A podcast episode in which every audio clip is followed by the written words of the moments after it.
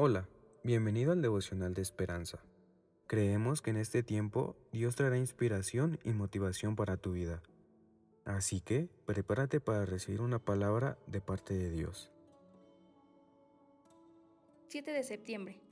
Completo en Cristo. En Cristo, que es la cabeza de toda autoridad y poder, ustedes reciben esa plenitud. Colosenses 2, 6 al 15. El autor nos narra. En una película, un agente deportivo, impulsado por el éxito, cuyo matrimonio comienza a derrumbarse, intenta recuperar el amor de su esposa. La mira a los ojos y le dice, me complementas. Es un mensaje conmovedor que hace eco de un relato de la filosofía griega, según el cual cada uno de nosotros es una mitad, que debe encontrar a su otra mitad. Hoy en día, la creencia de que será verdad habló con muchos matrimonios sintiéndose completos porque no han podido tener hijos. Hoy en día, la creencia de que un compañero romántico nos completa es parte de la cultura popular.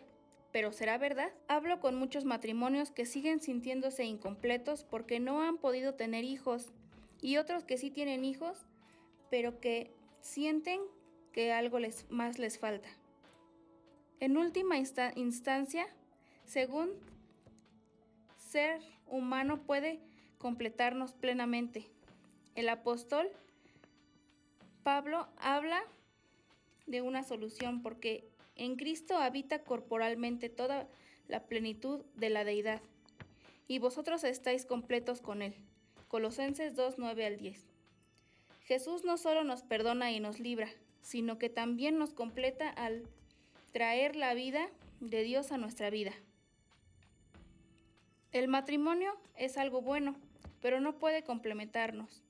Solo Jesús puede hacerlo.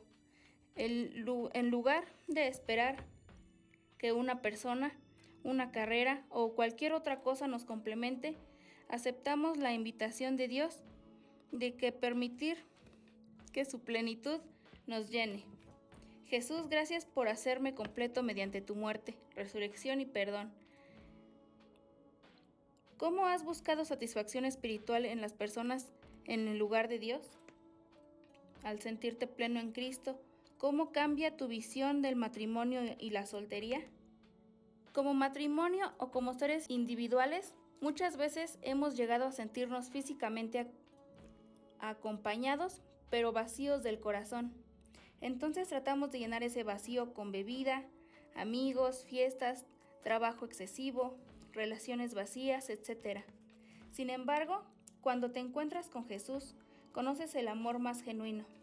Él comienza a sanar heridas del alma, y ese vacío sorprendentemente lo llena Él, y nunca más habrá quien pueda reemplazarlo.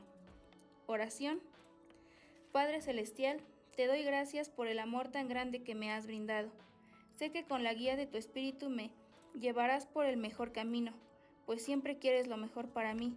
Te pido seas tú el que siempre cuide de mi familia y habite siempre en mi hogar y mi corazón. Amén. Esperamos que hayas pasado un tiempo agradable bajo el propósito de Dios.